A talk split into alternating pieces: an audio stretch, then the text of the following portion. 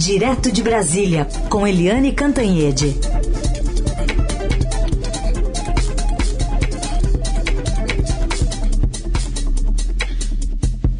Oi, Eliane, bom dia. Oi, bom dia, Raíssen, Carolina, ouvintes. Oi, Eliane, bom dia.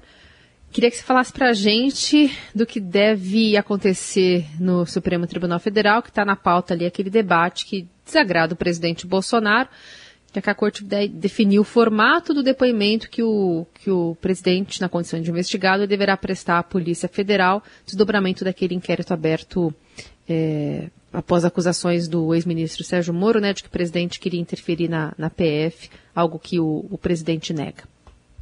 É, é, essa questão vem se arrastando, né? Se arrastando lá no Supremo Tribunal Federal.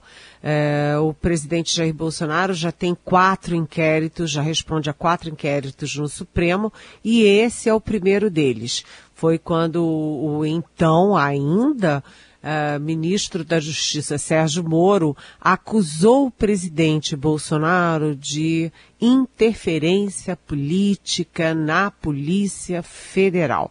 Na época foi exatamente para defender os filhos daqueles inquéritos da rachadinha, das investigações lá do Rio de Janeiro, porque o alvo do presidente era principalmente a superintendência da PF no Rio de Janeiro.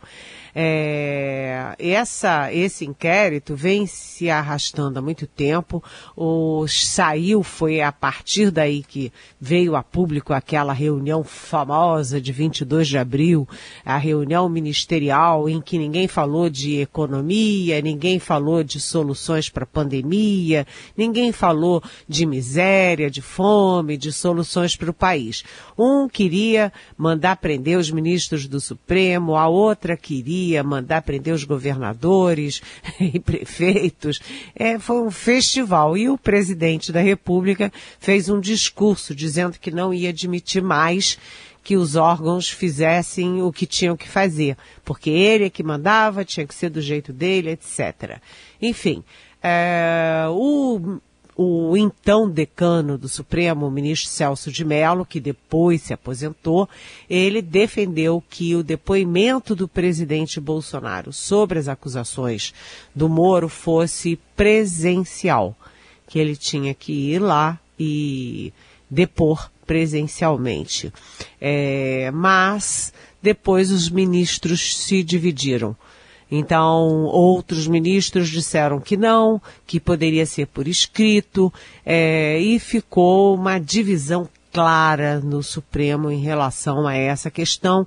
E o Supremo o que que fez? Engavetou, foi empurrando com a barriga, mas essas coisas não podem ficar para sempre. E agora vem aí uma decisão que, enfim, é, não apenas deixa o presidente contra a parede, tem que depor presencial ou não, pode ser só por escrito, como também revive todo aquele episódio em que tem o Sérgio Moro com toda a sua aura de lava-jato, a sua aura de combate à corrupção. Tem o Moro de volta e tem o presidente da República de volta aí numa situação desconfortável de acusação de uma pessoa tão importante quanto o Moro, de que ele botava a mão pesada ali nos órgãos de investigação. Até porque a gente sabe que não foi só na Polícia Federal. Tem montes de histórias sobre Receita Federal, sobre COAF, e vai por aí afora. É, o próprio PGR fazendo muito o jogo do presidente. Enfim, Vamos ver se uh, o Supremo decide isso. Uma decisão é, curiosa, difícil e sem os 11 ministros. Os 11 ministros do Supremo são uma, uma, um cuidado do legislador para que não haja empate mas sem aquele ministro, porque o Marco Aurélio se aposentou e o André Mendonça é barrado lá, a sabatina dele é barrada pelo Davi, o selador Davi Alcolumbre, você volta a ter 10 votos. Mas, nesse caso, o mais novo ministro, que é o Cássio Nunes Marques, não vai de, não vai é, participar do julgamento. Então, são nove votos e o que for decidido vai ser decidido sem empate. Muito bem. E hoje é aguardado um depoimento aqui na CPI, mas a gente vai emoldurar para você comentar. Espantoso. Incrível. O que, que é isso, minha gente? Acredite, se quiser.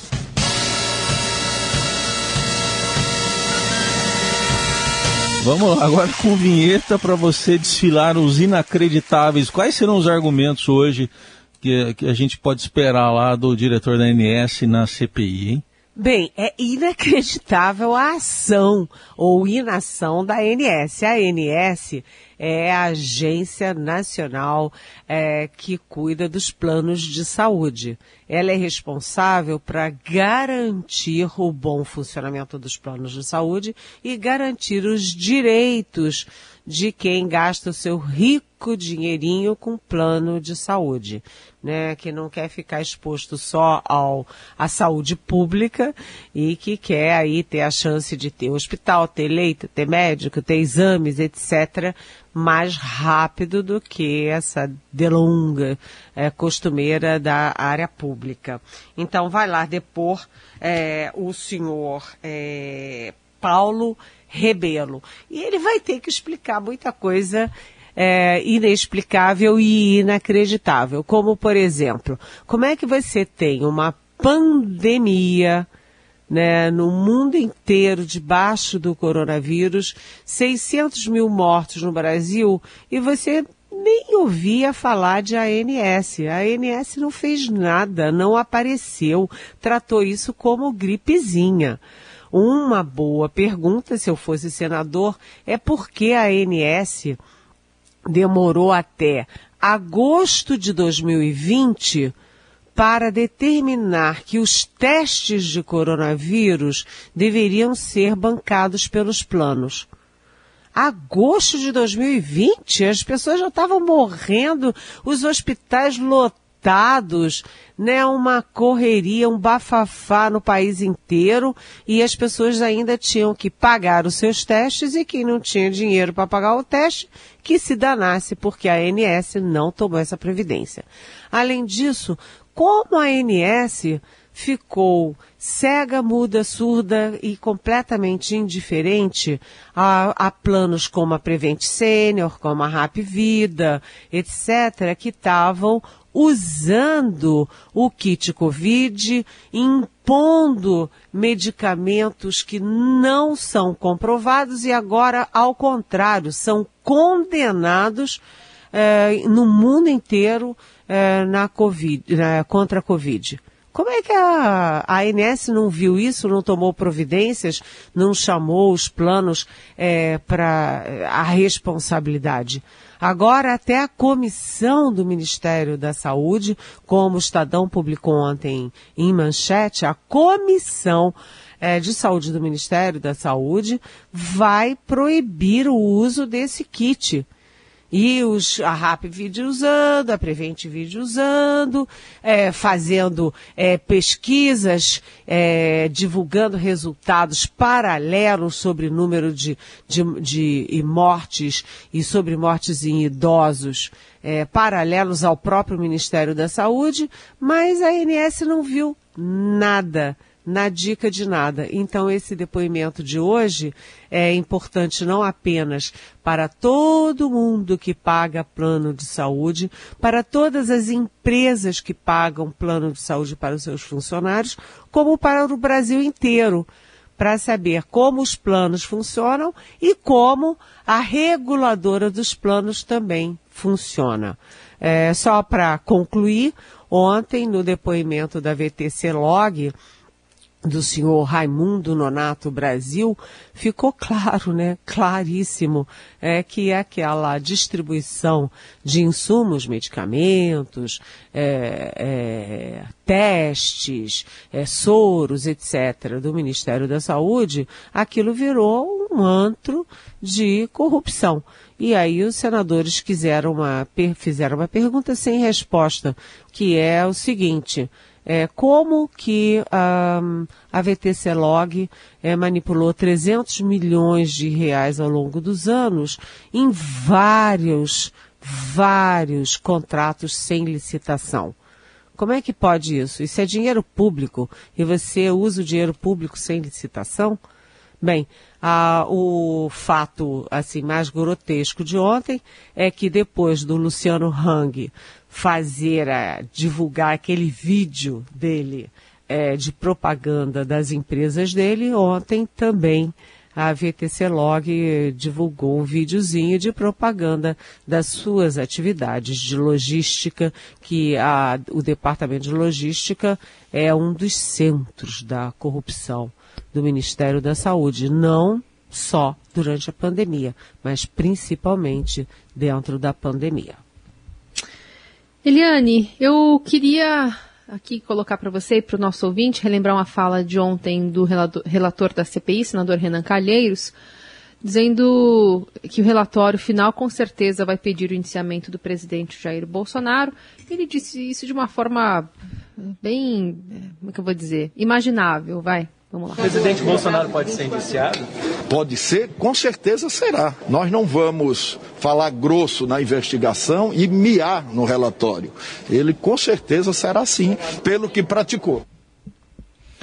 Bom, ele acabou fazendo é, essa fala, assim, nada diferente do que se imaginava, ele já havia dito isso de algumas outras formas anteriormente, mas queria entender para que pé tende aí esse relatório, porque há o temor de ele ser muito mais é, enviesado politicamente do que é, atento apenas aos fatos, que pode lá na frente prejudicar o andamento dele em outras instâncias. O que, que você tem apurado aí? Olha, é, tem muita discussão na, na cúpula da CPI sobre como será esse relatório. Uh, eu acho primeiro curioso, né? Virou meme da internet de toda parte a história de não vamos miar, né? Não vamos falar grosso nas investigações e miar na hora do, do relatório, miau, miau. Mas uh, no relatório final a gente viu, a gente sabe que tem muita coisa contra o presidente Bolsonaro. É, ele mesmo incrimina ele mesmo, né? Porque são frases, manifestações, palanques, lives, é, tweets, tudo incriminando o presidente Bolsonaro pelo seu negacionismo. Mas, além disso, há também todo o processo, como decantou isso lá é, dentro do governo, contra a compra da vacina Pfizer, contra a Coronavac, aliás, um parêntese. O ministro da Saúde, Marcelo Queiroga, anunciou ontem que o governo federal não vai mais trabalhar com a Coronavac em 2022. Isso é um escândalo, isso é é, uma forma grotesca do ministro da Saúde se envolver na questão política em vez de se ater à questão sanitária da saúde das pessoas. A Coronavac é a vacina mais aplicada no mundo inteiro, é a vacina que chegou primeiro no Brasil, é a vacina que foi principalmente responsável por diminuir a pressão uh, no, na no setor de saúde, nos hospitais, nos leitos, diminuir internação, contaminação e mortes no Brasil. Isso é, sabe, é inacreditável o ministro da Saúde agir dessa forma. Inclusive voltou ontem aqui a, desse, a, a uma discussão intensa lá na CPI, se convocava de novo Queiroga, se não convocava, e aí acharam que depois dele dar aquele dedaço lá em Nova York para opositores do governo, que seria dar palanque para ele fazer exibicionismo de bolsonarista negacionista na CPI. Mas o fato é o seguinte, voltando, desculpem esse longo parêntese, mas voltando à questão do relatório final, é, há aí é, uma questão de que há muitos fatos, muitas provas, muitos depoimentos, muitas quebras de sigilo e a CPI está muito bem calcada. Mas tem isso que a Carolina falou.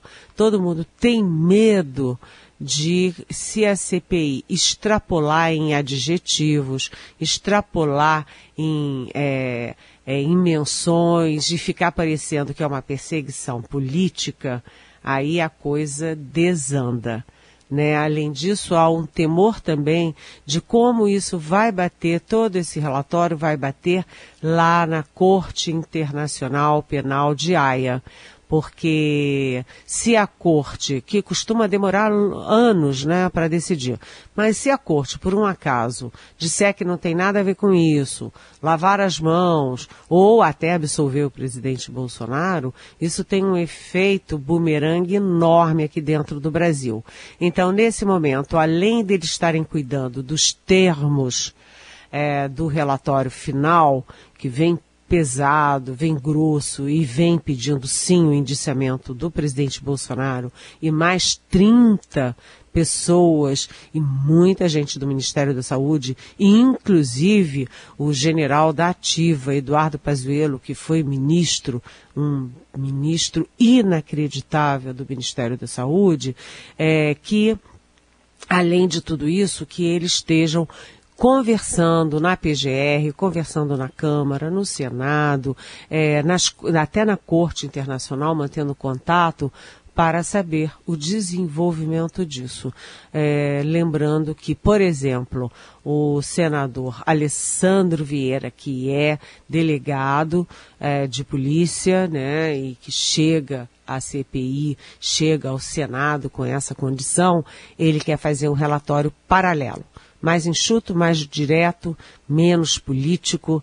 É, então é uma hora chave também, porque não adianta ter esse trabalhão todo, ter esse trabalho excepcional de mostrar as coisas para a população brasileira e, em vez de miar, morrer na praia, para usar outra expressão. Morrer na praia como? Fazendo um relatório que vai ser acusado de perseguição política. Isso é inadmissível. Bom, Helene, já era esperado que a Câmara aprovasse a nova lei de improbidade, mais frouxa, e agora como é que fica? É, gente, são três atos é, considerados de improbidade administrativa. O primeiro está previsto no artigo 9 da lei de improbidade, que é o enriquecimento ilícito. O segundo, no artigo 10, é o dano ao patrimônio público. O terceiro, no artigo 11, que é a violação de princípios da administração pública. E aí são aqueles princípios previstos na Constituição: impunidade, legalidade, moralidade e publicidade dos atos do agente público. E uh, essa lei é de 1992 considerada fundamental no combate à corrupção ela é fundamental, porque ela é aquela lei que diz uh, que o agente público que causar dano ao patrimônio e desviar dinheiro público, ele será punido. Só que os senhores deputados votaram em causa própria da primeira vez, fizeram um, um, um substitutivo mequetrefe que só tem uma função, né? É, criar a impunidade dos servidores públicos, aí eu digo prefeitos, é, vereadores, etc. E aí é o seguinte, é isso, é o ponto central, é o que o Heisen falou. Se uh, o legislador considerar que não tem prova de que o agente público agiu com dolo, com a intenção, com o objetivo de causar danos, ah, ou desviar dinheiro público, é, então ele não será punido. Ou seja, se o prefeito agiu porque é ignorante, inexperiente, porque não tem assessoria, e, e, ou o, o, não ninguém consegue provar que ele fez tudo aquilo exatamente para roubar, para encher é, o bolso dele, da família, então ele não será punido. Olha, gente, pelo amor de Deus, né? Se você se candidata a um cargo, você não está apto para aquele cargo, mesmo que você não quisesse roubar, mas você desviou dinheiro público ou você causou danos, você tem que ser punido por isso. É o dinheiro do povo brasileiro que está sendo usado. Além disso, eles criaram é, uma coisa assim horrorosa que é o seguinte: essas questões todas que eu citei, né, impunidade, legalidade, se a previsão do ato criminoso não estiver especificada na lei, o sujeito não está punido. Não está punido. Por exemplo, não está previsto na lei que furar a fila de vacina é crime. Se não está lá especificado quem furar a fila cometeu crime, então ele deixa de ser crime, não pode mais ser investigado e punido por isso. Hoje, é, a lei tem exemplos e você faz por aproximação, por bom senso, né? Você chega lá e diz, olha, não pode você usar o seu poder de prefeito, furar a fila e botar a sua família inteira para se vacinar antes dos velhinhos, dos necessitados, das, das é, pessoas com comorbidades, né? Então é pelo óbvio, pelo, pelo, enfim, pelo, pelo que é claro, óbvio, mas pela nova lei, se não estiver especificado que furar a fila é crime, que é contra a probidade administrativa também não vai ser punido. É, então, é, realmente é uma coisa assim inacreditável o que está acontecendo lá na Câmara. E um, eles já aprovaram o texto é, total que veio do Senado e agora vão aprovar destaques. Mas ninguém está animado de que eles vão melhorar uhum. coisa nenhuma, não. Essa é a Eliane Cantanhede, encerrando a participação. Lembrando que amanhã ela volta e tem perguntas que vocês enviam para cá pelo 994811777 nas redes sociais. A hashtag é Pergunte para Eliane. Um beijo, até amanhã. Até amanhã. Beijão. Tchau.